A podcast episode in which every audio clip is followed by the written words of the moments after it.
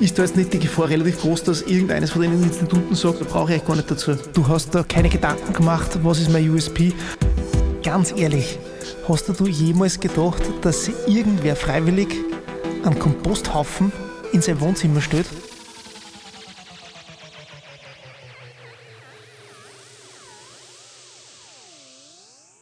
Herzlich willkommen zur neuen Folge des Glaub an dich Podcast. Heute mit Florian Kugel, dem Gründer und CEO von Readem. Servus, Flo, freut mich, dass du da bist. Hallo, Johannes. Danke für die Einladung. Ich werde euch jetzt den Florian kurz vorstellen, dann starten wir mit dem Fragenhagel und dann geht es auch gleich los. Der Florian hat eine Ausbildung zum Elektroinstallationstechniker gemacht, war dann dort, war dann mehrere Jahre, hat Führungs- und Vertriebsfunktionen im Finanzsektor gehabt, hat dann 2017 äh, war er Mitbegründer von Finok, hat das dann mehr oder weniger abgewickelt. Vielleicht kommen wir da heute auch noch dazu. Mhm. Und 2020 dann Readiem gegründet. Wer was Readiem ist, dazu kommen wir später. Jetzt aber zum Fragenhagel. Wie gesagt, drei kurze Fragen, drei kurze Antworten. Kati-Interviews oder Online-Befragung? Online-Befragung. Finanzvertrieb, Finanzvertrieb oder Data Analyst? Ähm, Data Analyst. KI oder Machine Learning als Tool? Machine Learning. Flo, du bist CEO und Gründer von Readem. Stell mal kurz vor, was ihr macht und wer mhm. ihr seid. Mhm. Also, ja, Readem als, äh, sie ist ein mehr oder weniger Softwareprodukt für die Marktforschungsindustrie. Das heißt, wir kümmern uns um das Thema validere und bessere Daten für die Marktforschungsindustrie zur Verfügung zu stellen. Man muss sich vorstellen, diese Markt, der Marktforschung ist ein bisschen ein versteckter Markt und ist trotzdem über 80 Milliarden US-Dollar groß. Und äh, es ist natürlich so, dass dieser Bereich der Marktforschung uns ja trotzdem alle viel mehr beeinflusst, als was wir alle denken, weil da trotzdem sehr viele Entscheidungen politischer Natur oder auch äh, Unternehmensentscheidungen darauf basieren. Und da eine entsprechend gute Datengrundlage zu haben, ist natürlich essentiell. Und es gibt leider in, dieser, in diesem ganzen Bereich kein, keinen wirklichen Qualitätsstandard, der sicherstellt, nach diesen und diesen Kriterien sind die Daten sozusagen bereinigt oder eben ähm, kontrolliert worden. Und genau das möchten wir mit Readem sein. Und äh, jetzt im, im ersten Schritt kümmern wir uns rein um den Bereich der Befragungsdaten, also Umfragen, klassische Umfragen eben und schauen uns die Qualität eben an und ähm, helfen den Marktforschern dadurch, bessere und ähm, glaubwürdige Ergebnisse zu ermöglichen. Da möchte ich gleich mal einhaken, wenn Sie sagt, ihr macht es für Marktforscher, redet man von Marktforschungsinstituten oder mhm. ist das auch für äh, irgendwelche Research Developers, für ihre Research Abteilungen innerhalb mhm. der Unternehmen? Also grundsätzlich äh, ist ja natürlich die Haupt Zielgruppe sind die Marktforschungsinstitute. Es gibt halt in diesem Markt gibt's unterschiedliche Player. Es gibt einerseits, wie gesagt, die Institute, dann gibt's auch Panel-Anbieter, die wiederum die, nur die Zielgruppe zur Verfügung stellen und dann gibt's die Auftraggeber. In Wahrheit ist es ein, ein Zusammenspiel. Natürlich der, der User unseres Tools ist das, äh, das Institut selbst, der die Datenerhebung und den Fragebogen macht und die Befragung durchführt, der auch ähm, verantwortlich ist für die Datenqualität. Und äh, auf der anderen Seite profitieren natürlich die Auftraggeber, also die großen Unternehmen da draußen, die im Marktforschungsstudien in Auftrag geben, äh, natürlich von unserer Technologie, von unserem Tool, da eben die Datenqualität standardisiert ist und besser natürlich ist. Nur damit ich es verstehe, das ja? ist ja die, die Branche der, der Markt- und Meinungsforschung ist jetzt eher ein Oligopolermarkt. Äh, wir haben in Oberösterreich einige bekannte äh, Marktforschungsinstitute sitzen, aber es ist jetzt nicht so, dass es in, in Österreich drei, vier, 500 oder tausende Markt- und Meinungsforschungsinstitute mhm. gibt. Äh, ist da jetzt nicht die Gefahr relativ groß, dass irgendeines von den Instituten sagt, okay, das entwickeln wir selber, da brauche ich eigentlich gar nicht dazu? Mhm. Ja, das ist ein gutes, gutes Argument. Äh, natürlich könnte ein Institut hergehen und sagen, okay, ich mache so die Qualitätschecks selbst und manche haben auch natürlich interne Lösungen oder Prozesse entwickelt, das, das Problem an dem Ganzen ist eigentlich, dass es keinen Standard gibt, dass es nicht vergleichbar ist, dass jeder sein eigenes äh, Süppchen kocht, mehr ja, oder weniger. Ich, es gibt ja diesen VMÖ. Ja. Äh, da kann man doch Mitglied werden. Mhm. Und da gibt's da gibt's doch auch äh, Kriterien. Also Aber nicht für die, für die Datenqualität. Ah, okay. Mhm. Nicht für die Datenqualität. Da sozusagen geht's nur darum, dass jeder Marktforscher sicherstellen muss, dass die Datenqualität passt. Aber was heißt das? Ja das ist eben nicht definiert. Und äh, genau dieses Art Gütesiegel, wie man es auch in anderen Branchen kennt, wie jetzt beispielsweise bei Online-Shops, zum Beispiel mit Trusted Shops beispielsweise, genau das möchten wir werden mit Readem. Dass wir einfach eben dieses Gütesiegel, dass man weiß, okay, das ist mit Readem kontrolliert worden, mit Readem bereinigt worden, äh, das genügt unseren Anforderungen als Qualitätsstandard. Mhm. Ich hatte letztes Jahr einen sehr spannenden Podcast mit Walter Luckner von Payback. Mhm. Das ist der die CEO und der hat zu mir gesagt, Daten sind das neue Gold. Ähm, das heißt, ihr helft dann ähm, euren Kundinnen und Kunden aus dem Rohgold fertig verarbeitetes Gold zu machen. Kann man das so dann in diesem genau. Sinne vorstellen? Genau, genau. Wir sind dieser, dieser Step, wo jetzt die Rohdaten, das, das alles Mögliche dann drinnen und eben äh, nachdem unser Tool fertig ist mit der Arbeit, genau dann können, können Daten für die Berichte, für weitere Analysen eben weiterverarbeitet werden. Genau so ist es. Bevor wir jetzt dann in, den, in die Idee oder die Technologie mhm. äh, hineingehen, du hast zuerst gesagt, ihr seid eine Software, also gehe ich davon aus, ihr seid ein SaaS-Modell mhm. ähm, für diese Meinungsforschungsinstitute. Wie schaut oder das, das Geschäftsmodell dahinter aus? Mhm. Äh, ist es ein Subscription-Modell oder gibt es da unterschiedliche Pakete? Wie, wie funktioniert das? Genau, es gibt eben unterschiedliche Pakete äh, im in einem, in einem Subscription-Modell. Das heißt, es hängt auch davon ab, wie viel, wie viel Befragungen, äh, mit wie vielen Teilnehmern und wie viele Qualitätschecks ihm durchgeführt werden. Das heißt, von Größe des Instituts, davon hängen einfach die Pakete an und äh, das wird bei uns auf Jahresbasis im abgerechnet. Wir haben so intern so eine Art Credit-System und jeder Plan beinhaltet entsprechend je nach Need unterschiedlich viele Credits. So funktioniert das also ein klassisches ähm, SaaS-Modell in unserem Fall. Wie seid ihr eigentlich auf diese Idee gekommen, sich mit diesem Thema zu beschäftigen? Du kommst ja doch aus einer komplett anderen mhm. Ecke. Genau.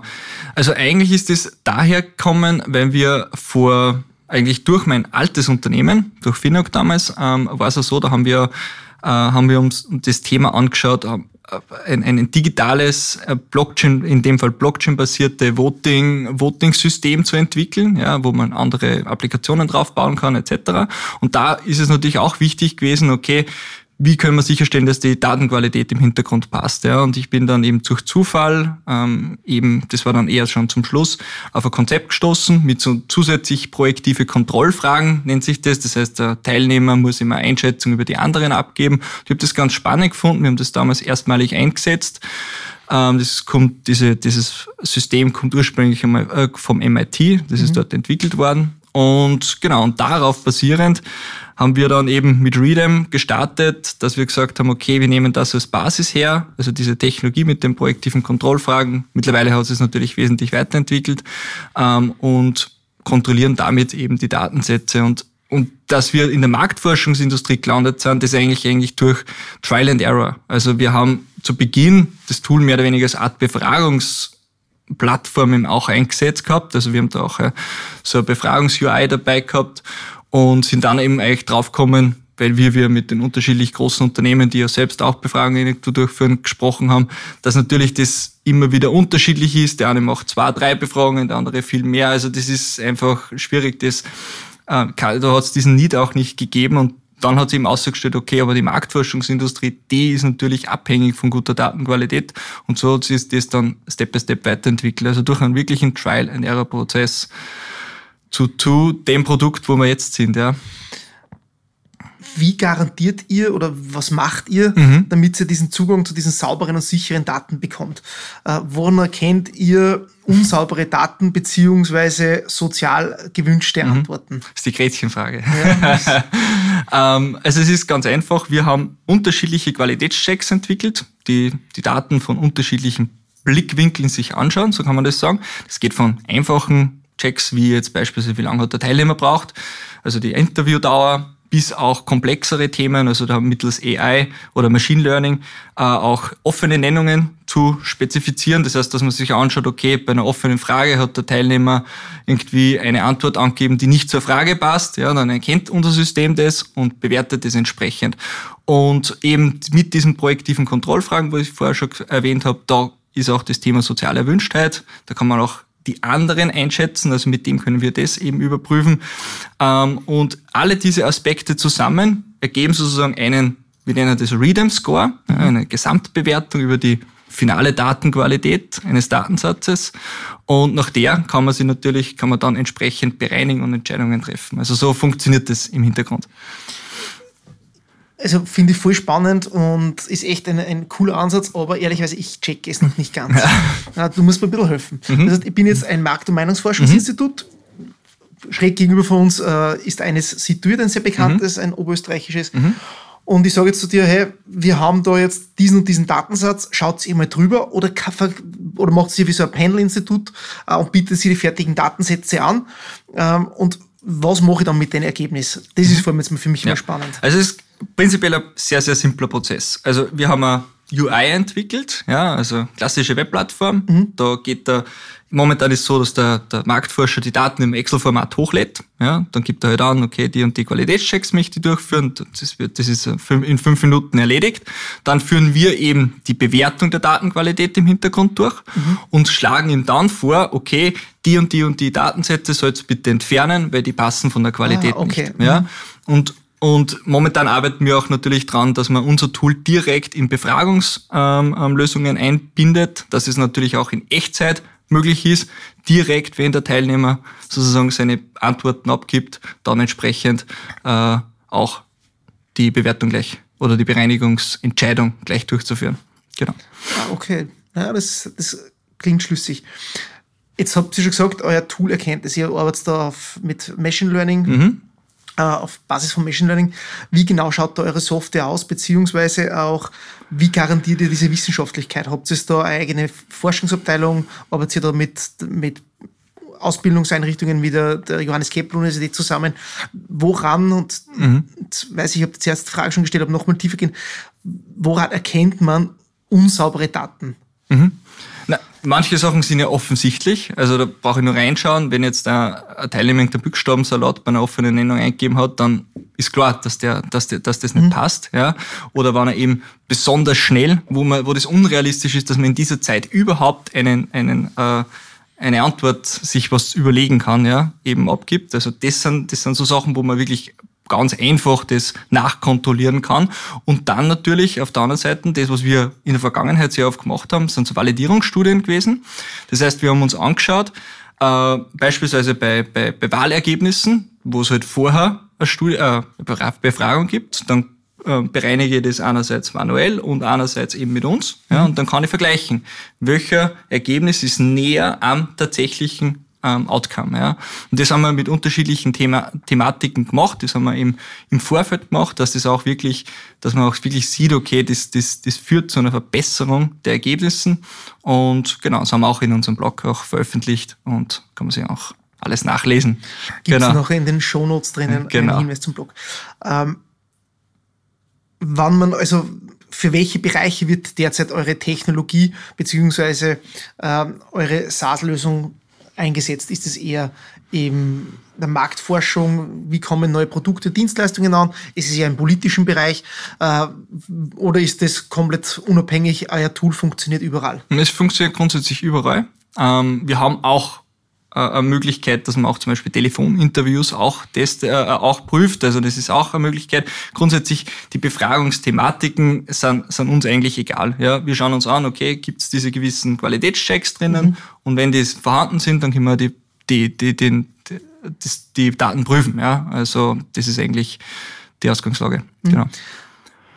Wenn man mit Markt- und Meinungsforschern spricht, dann bekommt man öfters das Feedback, dass es immer schwieriger wird, saubere Daten zu bekommen, mhm. da weniger Handydaten äh, zur Verfügung stellen im Telefonbuch sind, beziehungsweise weil Menschen immer weniger bereit sind, sich langwierigen Interviews äh, zu stellen. Äh, wie geht ihr mit dieser Tatsache um, mhm. beziehungsweise äh, was sind denn da Lösungsansätze, die eure Software da dementsprechend bieten kann? Mhm. Das ist natürlich ein allgemeines Thema. Das eine ist natürlich das mit den Handynummern, das, das Telefonthema und das andere ist natürlich ähm, die, die Online-Befragungen mit den Online-Panels. Äh, das ist eigentlich grundsätzlich der Job der, der Panel-Provider, also dass die eben dafür sorgen, dass die Teilnehmer richtig incentiviert sind, dass die die richtigen Befragungen kriegen, mhm. etc. Das ist so ein bisschen out of our scope, kann, mhm. man, kann man sagen. Ähm, was, was wir im, im Nachgang halt dann machen, ist dann die Daten, die wir zur Verfügung haben, ja, weil das eben ein gewisses Problem ist. Es ist nicht so, dass ich sage, okay, ich habe eine Befragung und ich be bekomme meine Teilnehmer nicht zusammen. Ja. Es ist eigentlich immer ein Thema, okay, ich bekomme es schon zusammen, aber in welcher Art und Weise. Ja. Und da eben auszusortieren und nur die guten zu verwenden, das ist dann eben unser, unsere Thematik und die anderen Themen, also ist eher Aufgabe der Panel Provider, kann man natürlich langfristig sich auch überlegen, wie können wir die dann noch zusätzlich unterstützen, mhm. aber momentan nicht unser Fokus. Mhm. Wie groß ist ihr als, als Team? Momentan sind wir zu viert. Mhm. Ähm, Im in einem Monat, also im Juli kommt nur einer dazu, dann sind wir dann zu fünft. Also das ist so gerade unser Team-Size. Das ist auch ein gewisses Learning, das ich aus der Vergangenheit mitgenommen habe, dass man sagt, okay, äh, wirklich am Anfang, wo wirklich das Unternehmen erst entsteht und wo man den Markt immer aufbaut, ähm, wirklich das Ganze lean zu halten und, äh, und sehr effizient und erst dann, wenn man sagt, okay, jetzt habe ich gewisse Traction, jetzt geht's los und das ist jetzt bei uns genau dieser, dieser, dieser Punkt erst dann eben wirklich in das Wachstum zu investieren und dann auch Manpower hinzuzufügen. Hm. Thema Traction, wie schaut es aus von der Kundenseite her? Habt ihr schon größere Kundinnen äh, auf der gewonnen, beziehungsweise äh, wie geht es euch da? Erster Umsatz wieder schon geschrieben? Mhm, genau, also wir sind momentan im Dachraum aktiv, also momentan nur im, im deutschsprachigen Raum, haben aber auch Kunden in allen drei Ländern, also mhm. Österreich, Deutschland und der Schweiz. Äh, und da auch äh, große Unternehmen, also wie jetzt zum Beispiel in Österreich das Gallup-Institut oder in, äh, in der Schweiz Gapfish ist ein großer Panel-Provider, mhm. die auch sehr, sehr viele Befragungen durchführen. Also da geht's uns eigentlich ganz gut, was das Thema natürlich betrifft. Und äh, was wir jetzt gesehen haben, eben auch von Kundenseite, dass natürlich um nochmal ein das nächste Level zu kommen, diese, diese Bereinigung in Echtzeit, dass man das wirklich, dass gar keinen manuellen Upload mehr braucht, sondern das irgendwie der, der Marktforscher in sein Befragungstool aktiviert und dann läuft alles automatisiert. Das, das wird das Ganze natürlich, das Adoption-Thema nochmal entsprechend steigern und äh, darum werden wir da jetzt stark investieren in, das, in den Bereich. Du hast ja schon gesagt, ihr wollt auch international wachsen. Mhm. Ähm, ihr seid ja auf der Suche nach Finanzierungspartnern beziehungsweise mhm. nach Investoren. Mhm. Äh, wie seid ihr da derzeit aufgestellt? Mhm. Kannst du da ein bisschen einen Einblick geben? Genau, wir haben derzeit auch von Beginn an Investoren drinnen gehabt ähm, und auch Investoren, die aus, aus unserem Bereich, aus der Marktforschung kommen. Das war sehr, sehr hilfreich. Also was jetzt Netzwerk, was jetzt äh, Produktfeedback etc. angegangen ist. Also da haben wir zwei Business Angel aus dem Marktforschungsbereich drinnen. Und äh, ja, momentan sind wir auch in der, in der, sag ich mal, in der, in der Planung der nächsten Runde. Da sind wir gerade nur mittendrin, haben aber schon ein paar gute Gespräche gehabt. Also das schaut ganz gut aus. Und äh, ja, insgesamt 200.000 haben wir bis jetzt aufgenommen in dieser in dieser Phase plus Förderungen etc. Mhm. Also kann man ganz offen sagen. Du selber hast das schon äh, auch ein, zwei Mal erwähnt. Es ist ja ein zweites Startup. Mhm. Ähm, vorher warst du mit, mit Finuk äh, am Markt tätig. Das hat ja nicht ganz so gut funktioniert. Ähm, konzentrieren wir uns nicht auf das, was nicht funktioniert, ja. sondern konzentrieren wir uns, auf, was waren so die Learnings für dich, wo mhm. du sagst, okay, das nehme ich mir jetzt ins neue Unternehmen mhm. mit, äh, beziehungsweise was sind denn da auch so die, Ratschläge beziehungsweise die Erfahrungswerte, die du anderen gründungsinteressierten Menschen mitgeben kannst und mitgeben möchtest? Mhm. Ähm, einerseits, ein, ein Thema habe ich schon gesagt, dass man sich vielleicht zu Beginn wirklich auf das Produkt, auf den Kundenmehrwert fokussiert und nicht auf diesen, auf alles andere, weil man hat ja als, als, Startup so viele Möglichkeiten, so viele Optionen. Man kann auf unterschiedliche Pitch-Events gehen, man kann, das heißt jetzt nicht, dass das schlecht ist, aber man kann verschiedenste Themen machen, die aber jetzt keinen direkten Einfluss haben auf deinen Erfolg am Markt. Und wirklich zu, auf, diese, auf das Thema wirklich stark zu fokussieren und auch eben das Team auch dann erst aufzubauen, wann gewisse Traction eben da ist, dass man wirklich weiß, okay, wo gibt man denn das Geld aus und in welchen Bereiche soll es fließen. Das sind so Themen, äh, die eher, wir mal, weg von diesem ganzen fancy Thematik sind, sondern eher mehr äh, äh, back to Oldschool Business sozusagen sind. Und äh, ja, das ist sicher so ein großes Learning, das sich bei mir eingeprägt hat und darum eben dieses Lean Aufbauen mhm. des Unternehmens. Inwieweit hat diese Erfahrung auch dich als Gründung, in deine Gründungspersönlichkeit äh, weiterentwickelt, beziehungsweise dich jetzt, du hast jetzt trotzdem auch schon ein, ein kleines Team rund um dich, äh, dich als Führungskraft ähm, geprägt? Ja, ich glaube extrem, weil äh, ich glaube, gerade bei bei Themen, wenn es mal nicht so läuft, wie es laufen soll, dann, ähm, dann wächst man. Ja, und wenn man da irgendwie wieder aber man hat dann die Möglichkeit, bleibt man liegen am Boden oder steht man auf. Und mhm. wenn man aufsteht, hat man halt dann, äh, kommt man meistens gestärkt zurück, wie es oft gut heißt. Und das war auch, in, in meinem Fall würde ich jetzt einmal schon sagen, so, mhm. ähm, dass man auch da wirklich sagt, äh, man nimmt einfach die, die Learnings entsprechend mit und ähm, gibt wieder Gas, ja. Du, und wie bist, vielleicht auch nicht unspannend, wie bist du da mit deinen jetzigen Bestandsinvestoren umgegangen? Äh, wie thematisiert man sowas? Beziehungsweise sagen sie, okay, typisch amerikanische Denkweise, mhm. passt, ist einmal gescheitert, hat draußen den Lehren gezogen, beste Voraussetzung, um es beim nächsten Mal besser zu machen. Ja, ich, ich glaube, weil man nicht von, man darf halt nicht vom Berg halten damit, ja, sondern ja. das ganz offen ansprechen, sagen, das war die Situation damals und das haben wir daraus gelernt. Und ich meine, wenn ich auf der Investorenseite stehen würde, ja, dann würde ich mir auch denken, okay, ich investiere lieber in wen, der weiß, wie er da reinkommen ist. Mhm. Und, äh, und weiß, okay, wie ist das damals passiert, wie kann ich es denn in Zukunft vermeiden, ja, diese, diese, diese Option. Und äh, ja, es, ist, es war bei uns jetzt kein Thema nicht. Also das muss man, muss man sagen. Ja, sehr cooler Ansatz. Ähm, du hast zuerst das Thema Kundenmehrwert angesprochen und du hast auch das gesagt, das Startup sein ist ja nicht nur fancy. Genau. Äh, viele Außenstehende glauben immer, Startup sein ist fancy und die stehen am Wuseltisch und da einen Kaffee mhm. trinken oder Bier trinken. Ähm, kommen wir nochmal auf das Thema Kundenmehrwert ein bisschen zurück. Ähm, wann ist eigentlich deinen Kundinnen und Kunden immer bewusst, welches Problem das sie haben, beziehungsweise welches Problem du lösen möchtest. Es gibt ja da dieses wunderschöne Zitat, ich glaube, Henry Ford war es, der gesagt hat, wenn man die Menschen befragen, wenn man die Menschen gefragt hätte, was sie, mehr haben, was sie haben wollen, dann hätten sie gesagt, mehr Pferde mhm. äh, im Sinne des Autobaus. Das heißt, ist da auch dieses Kundenbewusstsein äh, vorhanden, dass es da einen Painpoint gibt, der immer stärker wird? Ja, in, in unserem Fall definitiv. Wir also mal der, der erste Bereich, wo wir so an die Kunden herantreten, ist natürlich das, dass wir sagen, okay, wir können dir in deiner bestehenden Situation, wie du jetzt mit deinen Daten umgehst, weil du musst ja jetzt auch irgendwie sagen, okay, ich mache jetzt irgendwie eine Datenbereinigung, Qualitätskontrolle, äh, kannst du das wesentlich effizienter, wesentlich besser machen und erspart sich in Wahrheit einfach Zeit, Energie und kann eben über mehrere wenn ich jetzt sage, ich bin ein größeres Unternehmen und habe mehrere Projektmanager, immer wieder die gleichbleibende Qualität liefern. Also das, ist, das liegt eigentlich sehr stark auf der Hand. Also das sehen auch die, die Kunden und so hat sich das auch irgendwo entwickelt, Step by Step eben mit den Kunden heraus. Und das zweite Thema ist natürlich das Qualitätssiegel, das natürlich dann auf der, im, im zweiten äh, Schritt relevant wird, weil man halt dann eben sagen kann, okay, das kannst du auch deinen Endkunden kommunizieren, nach den und den Kriterien bereinige ich meine Daten und dann wird, ist das kein Thema mehr eben. Ja. Mhm.